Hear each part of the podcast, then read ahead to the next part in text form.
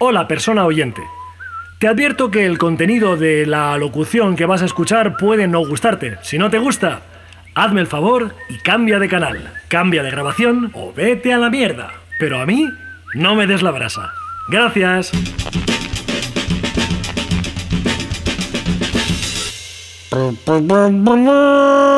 Cuentos nuevos.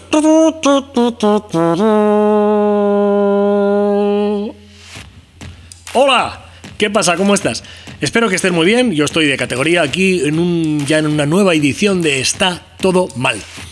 Esta semana quiero advertirte, o quiero, mejor dicho, comunicarte apaciblemente, que el contenido del podcast, este episodio, será realmente placentero. Placentero, agradable, fino filipino, será muy, muy, muy ligero, muy... Bueno, sin desdoblamientos. ¿Para qué nos vamos a andar con rodeos? La semana pasada, eh, el caos que se produjo en, las voces, en el contenido, ya sabéis toda la movida que pasó debido a las cosas de YouTube. Bueno, eh, bueno, ya lo sabéis. Eh, y si no lo sabéis, para los que estáis en YouTube, pues si no lo sabéis de lo que estoy hablando, podéis aquí en el vídeo, aquí tengo el enlace puesto, pues podéis verlo. Yo no lo vería, pero si es bajo vuestra responsabilidad, ya si queréis os enteráis de lo que pasó, que fue un lío. Entonces esta semana para compensar quiero, quiero agradeceros vuestra, vuestra atención, vuestro cariño, vuestro esfuerzo por escucharme, vuestra dedicación semana tras semana. Eh, de un modo muy sencillo, muy, muy, muy sencillo, muy relajado, muy relax, muy bien, que será contándoos cuentos. ¿De dónde viene? No os voy a contar cuentos per se, cuentos, cuentos, cuentos. Hay demasiada gente que cuenta cuentos, cuenta cuentos, cuenta cuentos por todos los lados. Aquí no sería el lugar, porque aquí como está todo mal, pues si es un cuento, sería mal. Si contaran los cuentos clásicos sería mal. Pero ¿qué pasa? Que me encontré en una librería de estas de antiguo, me encontré este librito que es una joya de ediciones rumbo. Esto es de hace 12 pesetas, fíjate, 12 pesetas pone detrás, ¿ves? 12 pesetas. Y se titula Cuentos Nuevos, una selección inédita de varios autores. Eh, lo encontré, me encantó.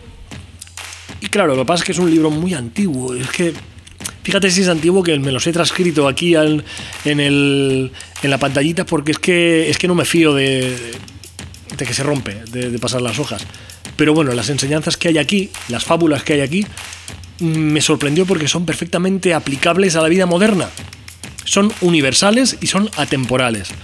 Y bueno, es una visión distinta de los cuentos mm, de la que habitualmente tenemos. Así que, sin más dilación, esta semana, este episodio de Está todo mal va dedicado a los cuentos nuevos, una selección inédita. La primera historia que os traigo se titula Los dos cerditos y el otro. Espero, queridas niñas y queridos niños, que lo disfrutéis. Los dos cerditos y el otro. Los tres cerditos eran en principio cuatro, hasta que al más lozano le comenzaron a ponérsele magros los perniles y una mañana fría de noviembre desapareció del mapa. Luego quedaban tres, Herminio, el otro y 23. Estos eran sus nombres, los que aparecían en la partida de nacimiento escrita antes de su partida de la granja. Y es que su infancia se vio resquebrajada súbitamente a causa de una revelación.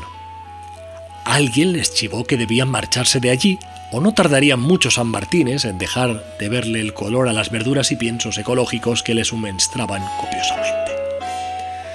Nunca supieron exactamente quién les dejó por escrito aquel mensaje anónimo de advertencia, perfectamente deletreado con mierda en la pared de la cuadra aquella. Aunque al final de la frase, corred hermanos o también os matarán a todos, como a mí, apareciese firmado con una pezuña reconocible del hermano extrañamente desaparecido, nunca llegaron a convencerse del todo el resto de, de, de cerdos porque, porque ¿Y si no hubiera sido en realidad cosa suya? Al fin y al cabo, pues siempre había tenido fama en la familia de haber sido bastante envidioso el cerdo en cuestión. Y otro asunto importante, nunca supieron exactamente quién, como cerdos que eran, les había podido enseñar a leer. Como ves, todos son incógnitas en este cuento. La cuestión fue que lograron fugarse del modo más insospechado. La gran evasión fue sonadamente comentada por aquellos pagos debido a la brillantez de su discreción. Lograron metérsele dentro del bolsillo delantero del mono al granjero mientras éste les estaba dando de comer a las gallinas. En cuanto se agachó, allí saltaron los tres lechones con evidentes gestos al resto de asistentes para que todos guardasen un silencio cómplice. Así fue como sucedió y se hizo silencio sepulcral. El granjero se mosqueó un poco, pues de repente y sin previo aviso, en medio de ese caos generalizado que es siempre un corral, de repente solo se oían las moscas volando en ochos trazados con magistral perfección. Pero bueno, como tampoco estaba prestando demasiada atención, pues eso de la alimentación gallinácea es un acto bastante rutinario, tampoco notó nada excesivamente extraño que le hiciese modificar su modo de obrar. De modo que en ese imbuido descuido, los tres cerditos saltaron al bolsillo del peto y allí se quedaron, aguantando la respiración, pues el granjero este era un guarro y se lavaba poco y lo, lo que olía aquel interior textil era un verdadero sin vivir, por muy cerdos que fuesen. Tres días más tarde, el granjero se quitó el peto para echarlo a lavar a un tonel con agua de lluvia, y en eso que transcurre desde el remojo al mojado entero, los cerditos escaparon de puntillas para dejar las huellas justas. Nunca más vieron al granjero, granjero. fuese un poco de lejos. Como os digo, los tres cerditos se hicieron harto famosos gracias a un cuento infantil que ahora no viene muy a cuento mencionar con precisión, ya que no tengo los derechos para reproducirlo, ni tampoco me da a mí la real gana. Bueno, de hecho, es solo porque a mí no me da la real gana, pues los derechos de este cuento son universales a estas alturas de la película. Pero como necesitaba rellenar pues un minutito de historia, fíjate tú si me he sabido aprovechar de esta información absolutamente irrelevante para lo que viene a continuación. A los tres cerditos estos, todo en la vida les fue tirando mal que bien, a pesar de lobos y de planes urbanísticos. Todo bastante decente, hasta que el más gordo de los tres, de repente desapareció sin mayor explicación posible que la propia injerencia del espectro carnívoro. Dicho de otro modo, tal vez alguien lo mató para zampárselo, curando incluso algunas partes que mereciesen ese tipo de atención paradójicamente y primaria, una vez consumada la defunción del pedazo de carne porcina. Los hermanos supervivientes todo esto se lo tomaron regular, pues ya que se habían exiliado con mucho cuidado para rodearse de seres eminentemente vegetarianos e incluso veganos, aunque estos no les hiciesen tanta gracia debido a su carácter tan extremista. Pero bueno, ¿qué quieres que te diga? Si no estaban cómodos ahí ya no podían sentirse cómodos en ningún lugar, en ningún lugar.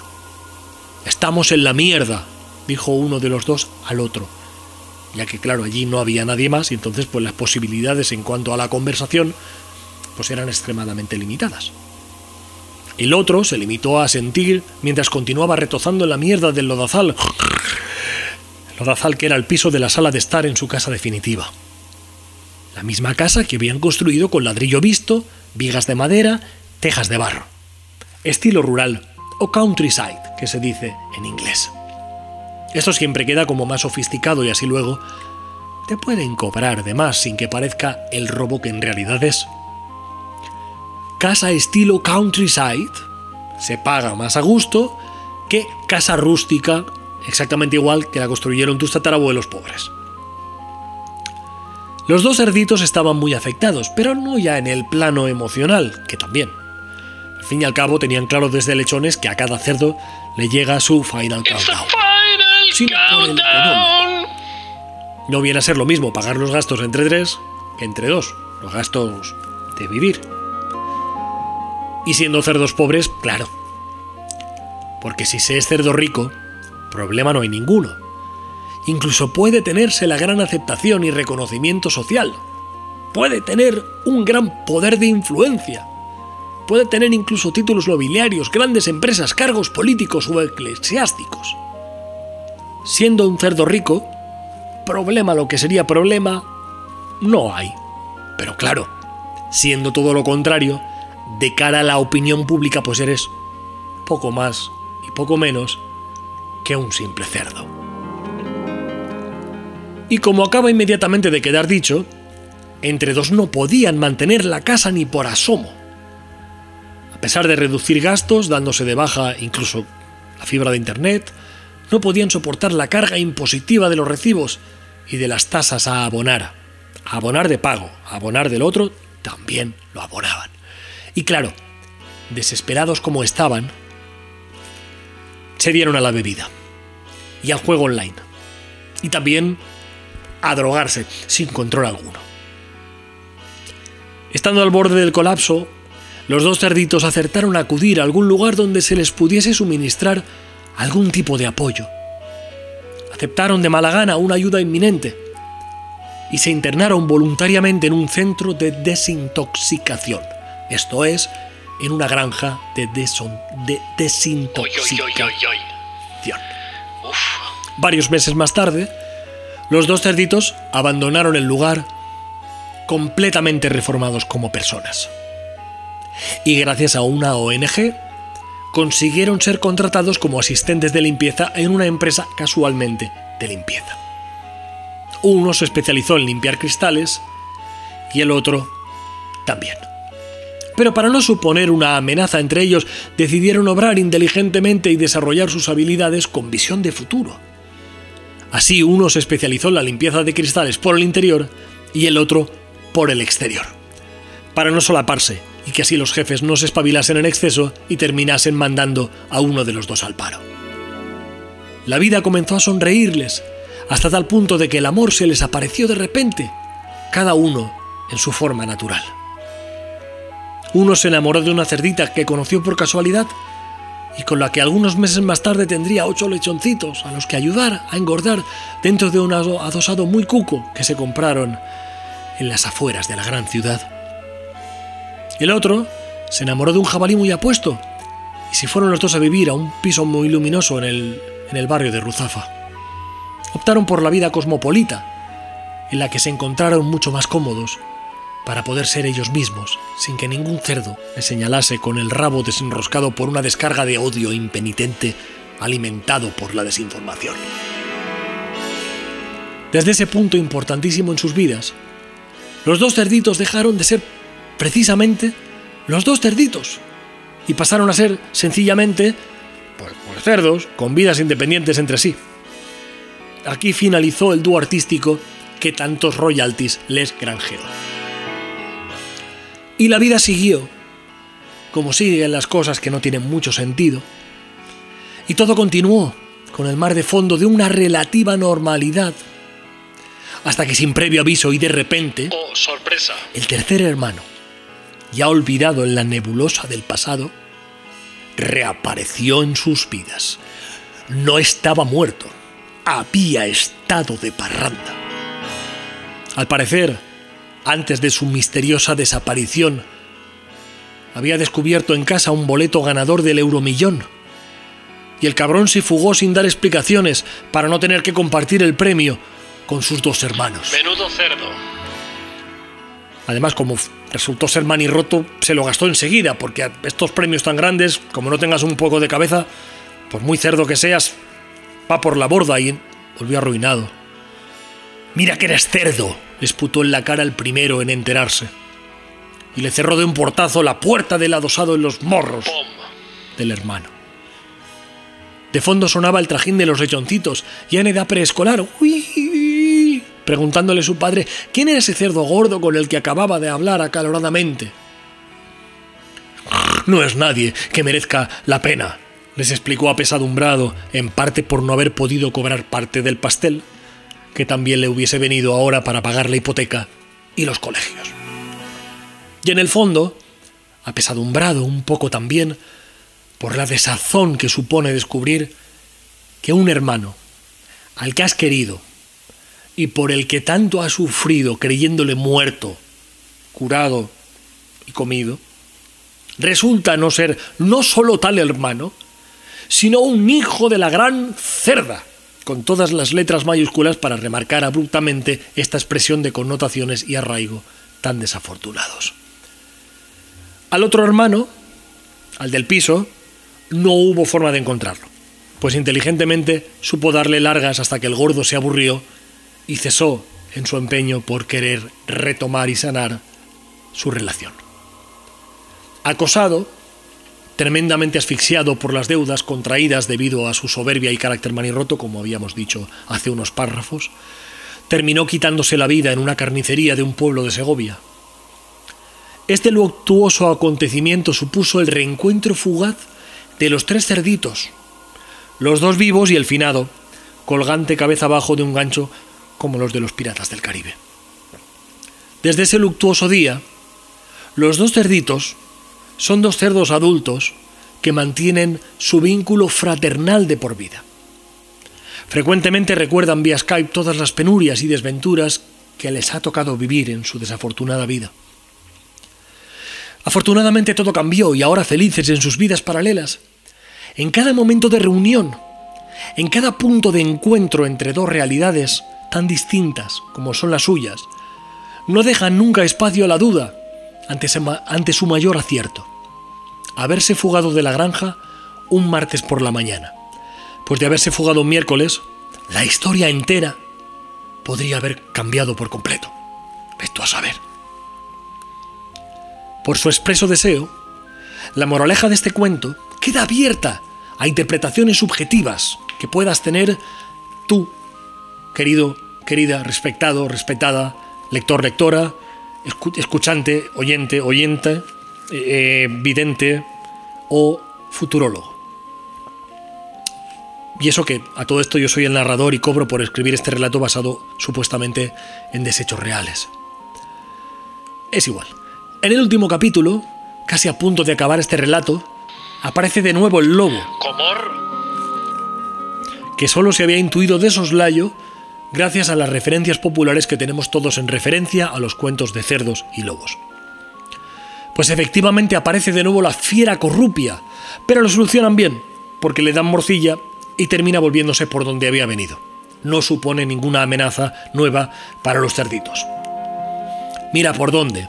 Al final, algo bueno tuvo el tercer hermano, dejándoles en herencia los embutidos generados a partir de sus restos mortales, para que pudiesen congelarlos y usarlos en caso de necesidad. Y vaya que si era primera necesidad, el evitar que fueran devorados por el lobo feroz, que es precisamente feroz del hambre que tiene, porque no le dejan nunca zamparse a nadie del todo en los cuentos en los que le dan un puto papel. Había algo más que contar en esta historia, pero ahora mismo no me acuerdo. Tampoco sería tan importante, pues. Cuentos nuevos. Una selección inédita. Vamos a por el volumen 2, queridos niños y niñas. Este cuento es un poco más animal. Y os lo dedico. Se titula Caperucita en el País de las Maravillas. Caperucita en el País de las Maravillas. Este quizás fue el que más me sorprendió.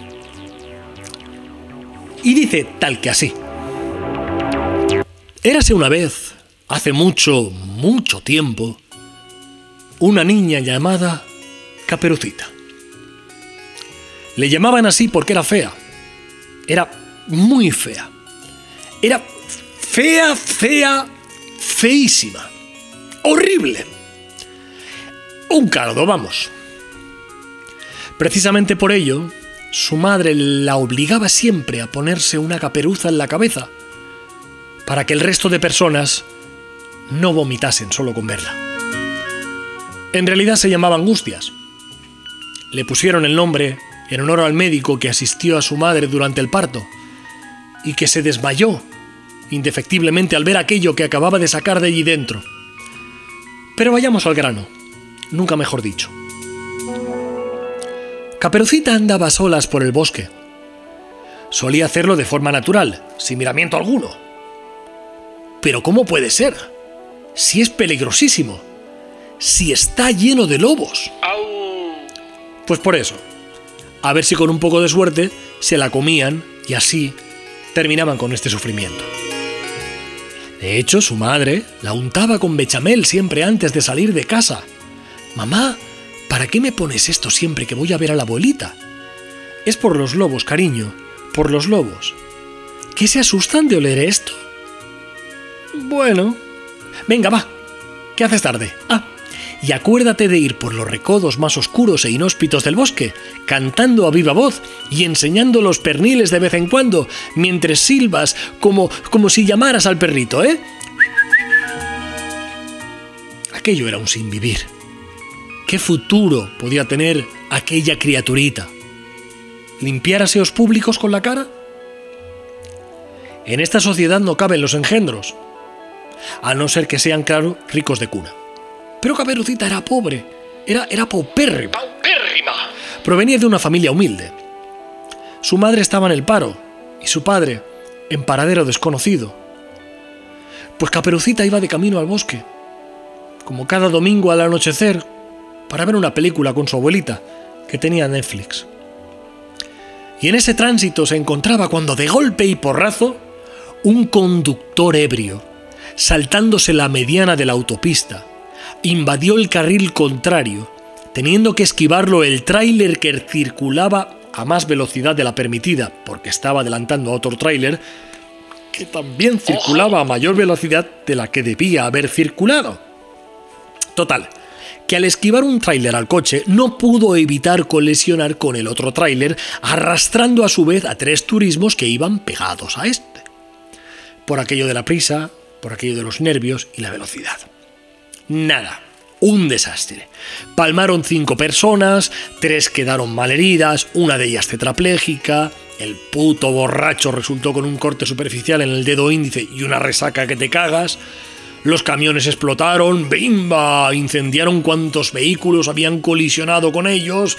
Un caos, un auténtico desastre. La explosión fue de tal magnitud que la oyó hasta Caperucita. Y eso que estaba a 12 kilómetros del lugar donde aconteció este siniestro. Pero como el bosque es un lugar inhóspito, el sonido, por aquello del eco, provocó en la percepción de la niña una mala jugada.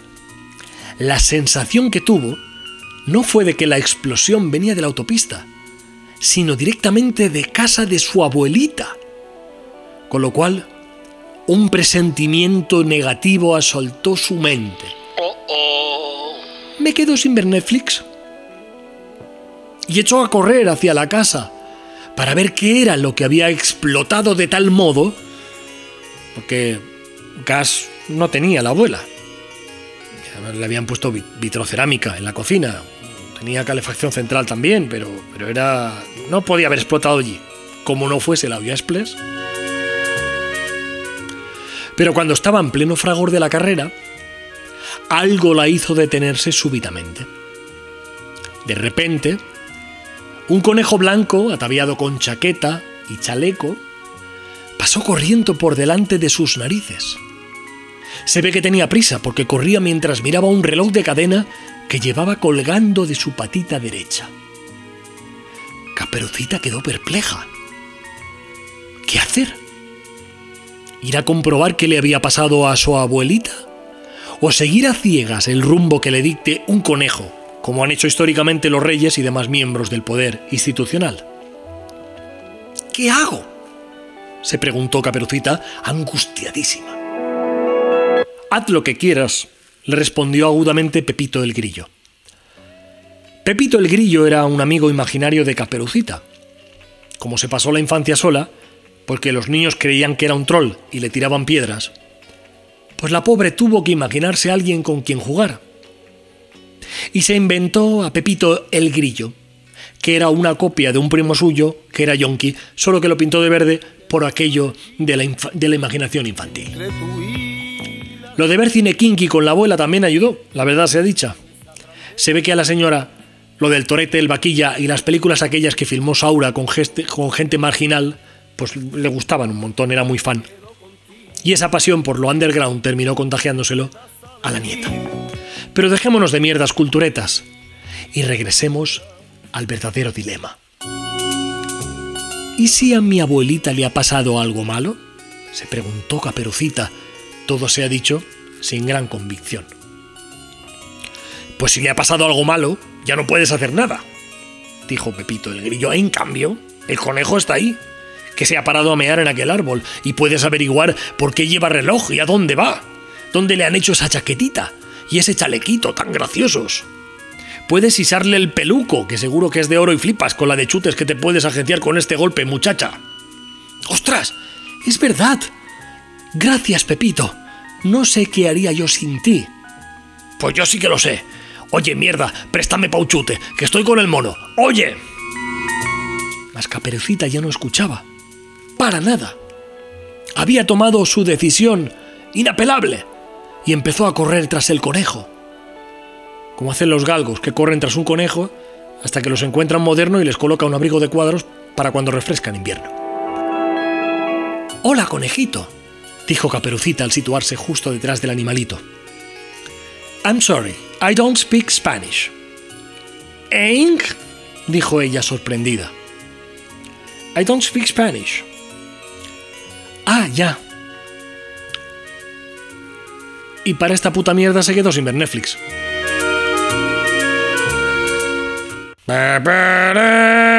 Cuentos nuevos. Una selección inédita. Y ahora, querido amigo, querida amiga, voy a dejarte con unos momentos publicitarios y después seguimos con el último cuento que nos queda, que es Pinocho vs. Godzilla. Hasta ahora. Esto es el mundo, el planeta Tierra, un lugar en el que los sueños pueden hacerse realidad. Pero que puedan, no implica que deban. De hecho, lo más habitual es que los sueños jamás lleguen a cumplirse. Por ello, desde la Confederación Intergaláctica por el Sentido Común queremos hacerte llegar un mensaje de vital importancia. No te flipes. No te vengas demasiado arriba. No te creas las milongas y mantén los pies sobre la tierra. No te creas tan especial como te dicen. Te están vendiendo la moto. No les escuches y ve a tu ritmo. No sientas tantas vibraciones de fantasía, y sé consecuente con lo que vas aprendiendo a pensar. No lo hagas por ti, hazlo por todos. Haz caso. Confederación Intergaláctica por el Sentido Común. Gobierno del Imperio Austrohúngaro. un poco más corto. Vale. Hola, ya vuelvo a estar aquí después de la publicidad. Cuentos nuevos, una selección inédita. Este libro vale su, bueno, su precio bien pagado. ¿eh? Eran 12 pesetas hace muchísimos años eh, y ahora, fíjate que tiene un trocito de, de periódico aquí pegado, que en algún momento fue... Y el periódico que hay aquí pegado, quiero enseñártelo a la gente que estáis viendo en YouTube, porque pone 14 de octubre de 1949. Y si se enfoca, ahí está. Aquí está, de 1949. Eh, a ver, porque ¿qué estoy haciendo? Ah, aquí está. Bien, ahora aquí, qué difícil. Ahí está. 14 de octubre de 1949. Pues esto era el marcapáginas que se ha quedado aquí pegado, ¿vale? Que por cierto, aquí hay otro trocito más. No te lo pierdas. Esto es eh, lo que estaba de marca páginas, qué maravilla. Es el retal del periódico en el que pusieron la reseña de cuentos nuevos, de la publicación de cuentos nuevos. Sí. Espera, espera, que lo voy a leer y te lo enseño. Cuentos nuevos, ediciones rumbo. En Granada existe un núcleo de jóvenes escritores que llevan consigo, además del entusiasmo propio de los años mozos, el anhelo ferviente de servir al arte. Nunca imaginaron servirse de él. Son, pues, eh, devotos sinceros y dan lo mejor de sus corazones. Alguno de ellos ya fue mencionado en estas columnas. Es una maravilla esto. Cuentos nuevos. Luego lo ves, ¿vale? O si quieres. Vale, pues ahí lo tienes. Luego me lo devuelves. Mm, ya sé que este momento, para la gente que estáis escuchando simplemente el podcast, pues ha quedado un poco vacío, pero bueno, eh, también probablemente ya, si lo, lo pones para dormir, ya está durmiendo. Vamos a ver, venga, Sí, no lo vuelas porque ahí tiene que haber bacterias de, pues de hace, pues bueno, 60, 70 años. Bueno, vamos a ver. And it goes like this. Pinocho versus Godzilla. Pinocho Había una vez un viejecito al que le apasionaba la robótica. De joven, fue ingeniero en la Unión Soviética, pero como aquello del comunismo a él le daba un poco bastante lo mismo, terminó escapándose con gran disimulo hasta emigrar en un barco de vapor hasta los Estados Unidos de América. Cierto es en esta historia que al barco de vapor le costó bastante llegar hasta el Océano Atlántico, más que nada porque siguió un rumbo trazado en línea recta y a la tripulación le tocó empujarlo a través de toda Europa Central. Venga, chavales, empujar. Pero bueno, como al parecer peor ya no podían estar, ¿qué más daba un poco de empuje de más hasta llegar a una nueva vida? 14 años más tarde llegó el barco a puerto y con él el viejecito, que ya era viejecito, desembarcó por fin en los Estados Unidos de América. Y allí se instaló, en el cuarto de escobas de un instituto de Connecticut. El viejo se llamaba, no sé cómo, y bien es cierto que es totalmente irrelevante este dato para el relato, así que he decidido llamarlo Gepeto. Gepeto, como buen ingeniero apasionado por la robótica, ante su soledad decidió construir un robot para tener compañía al menos. Tal vez de haber tardado menos en llegar el barco a su destino, se hubiese construido algo de carácter más sexual. Una mujer robótica, así muy rollo Metrópolis. Una fricada de esas, como lo del manga, que es horroroso, pero a mucha gente le pone. Sin embargo, a esas alturas de su vida, Gepeto prefirió construirse un niño, para que así le transmitiese toda la ilusión vital que él, lamentablemente, ya había perdido.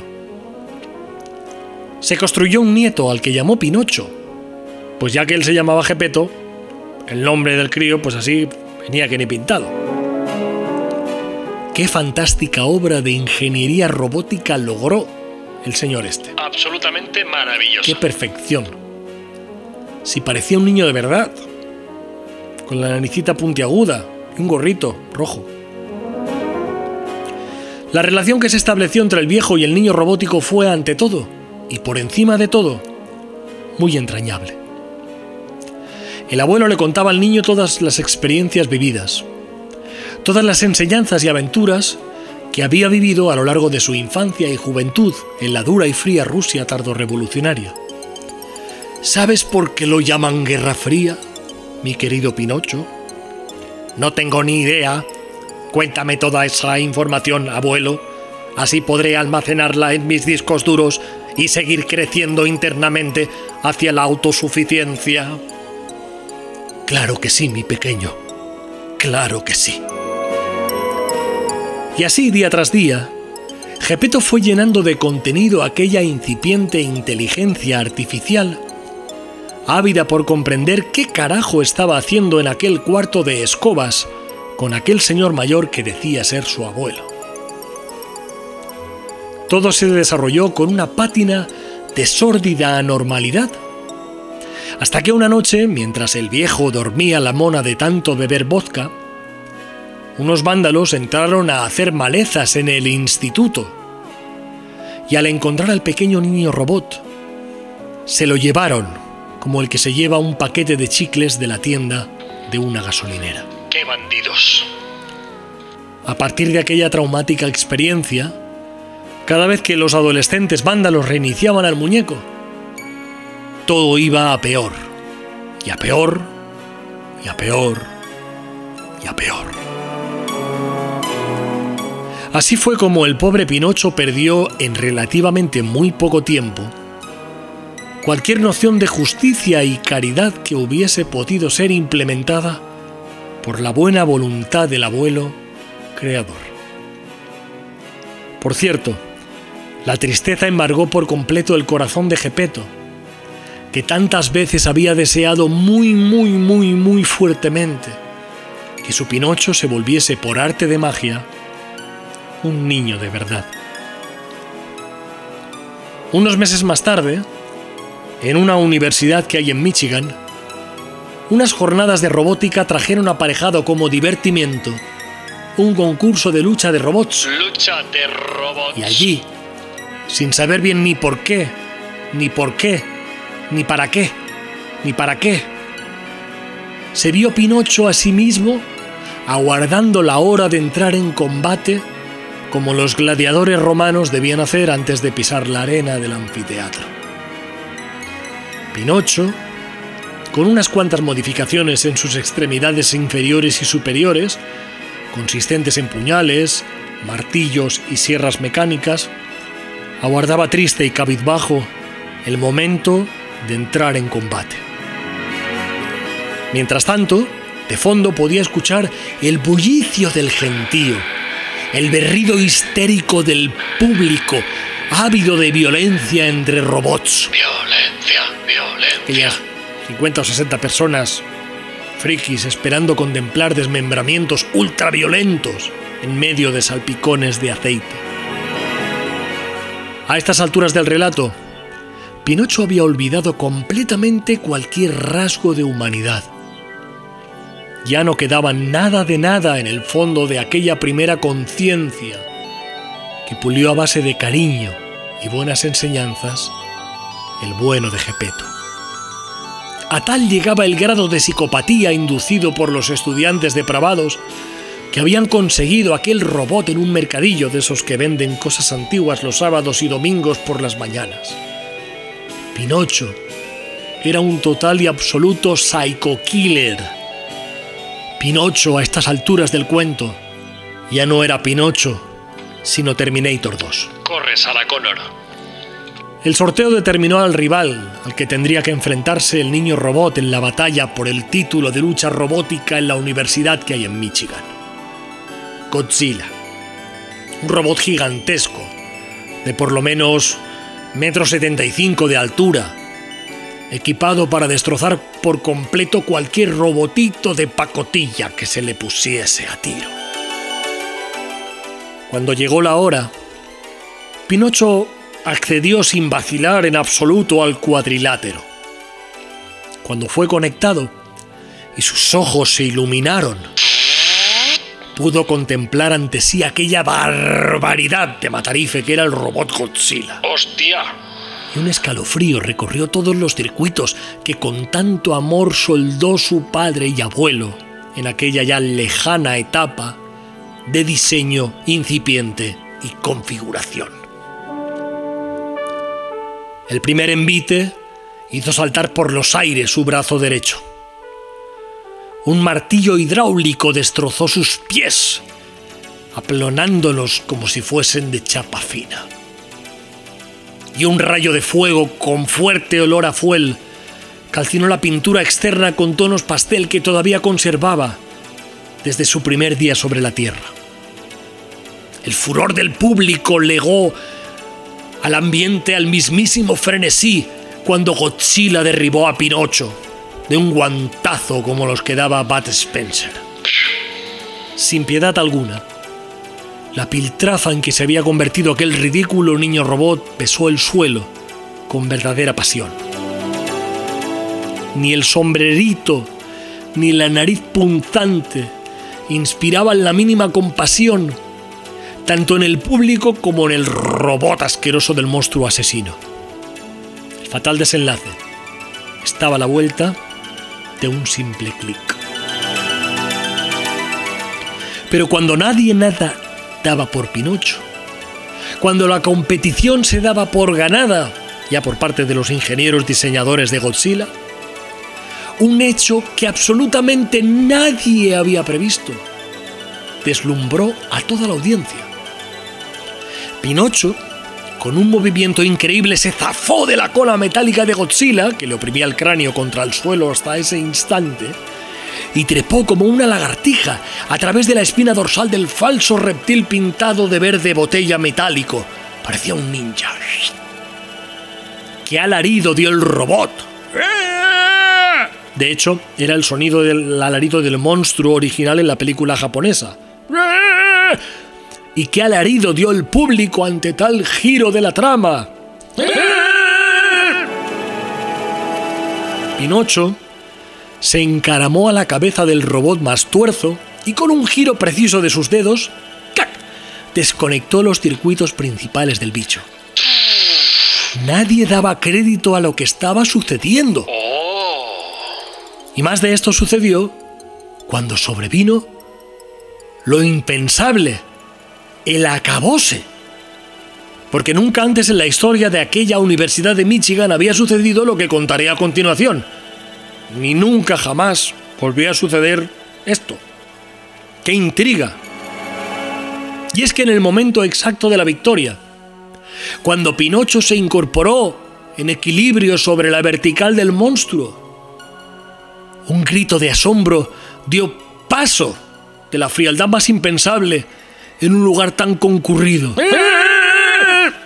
Pinocho acababa de convertirse en un niño de verdad. No un robot con apariencia de niño, no. Un niño de verdad.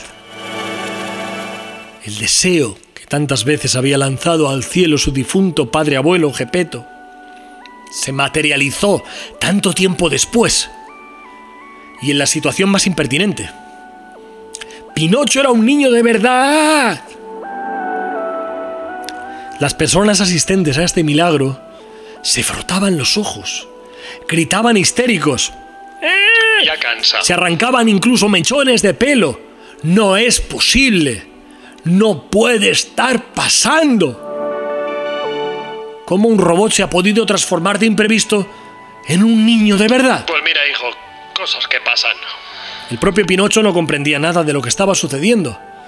De repente sentía el calor, la corriente del aire acondicionado del gimnasio en donde se desarrollaba la competición.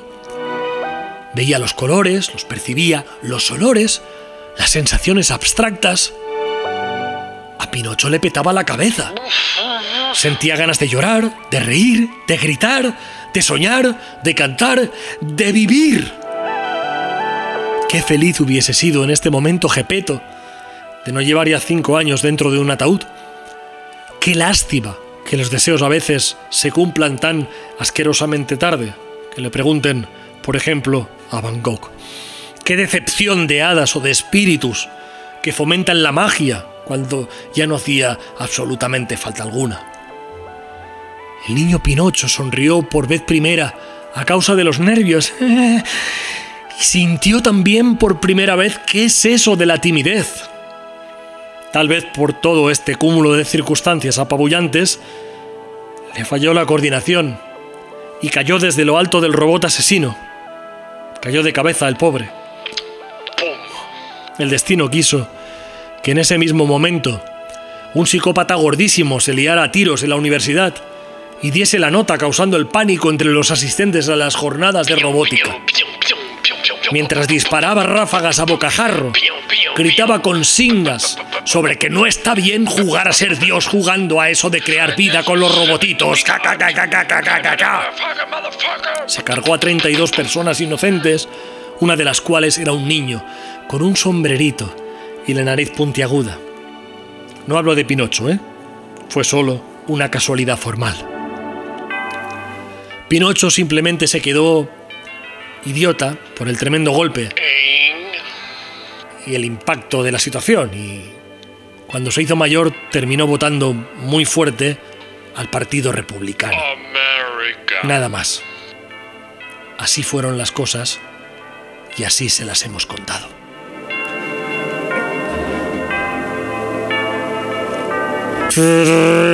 Cuentos nuevos, una selección inédita.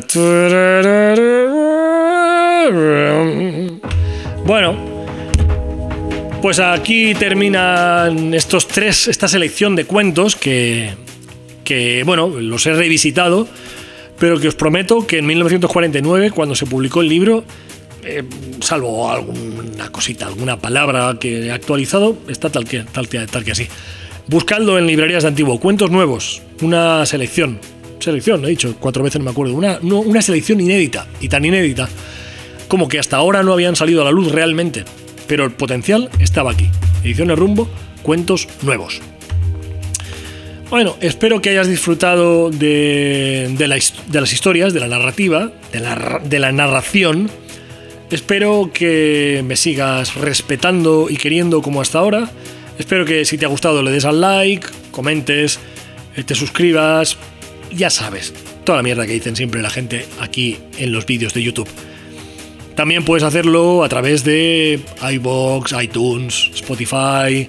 Ahí a comentar, seguir, verme no. Si me ves allí es porque igual estás un poco mal de la cabeza. Y poco más, es que realmente em, podría alargarlo, pero ¿para qué? Si es que ha quedado redondo. Espero que siempre los cuentos formen parte de tu repertorio vital, que no los, que no los desestimes, que te duermas escuchando cuentos, pero cuentos de verdad, no escuchando tertulias políticas. Cuentos de los que tienen una fundamentación como toca, narrativa como toca. Hasta la, semana que viene.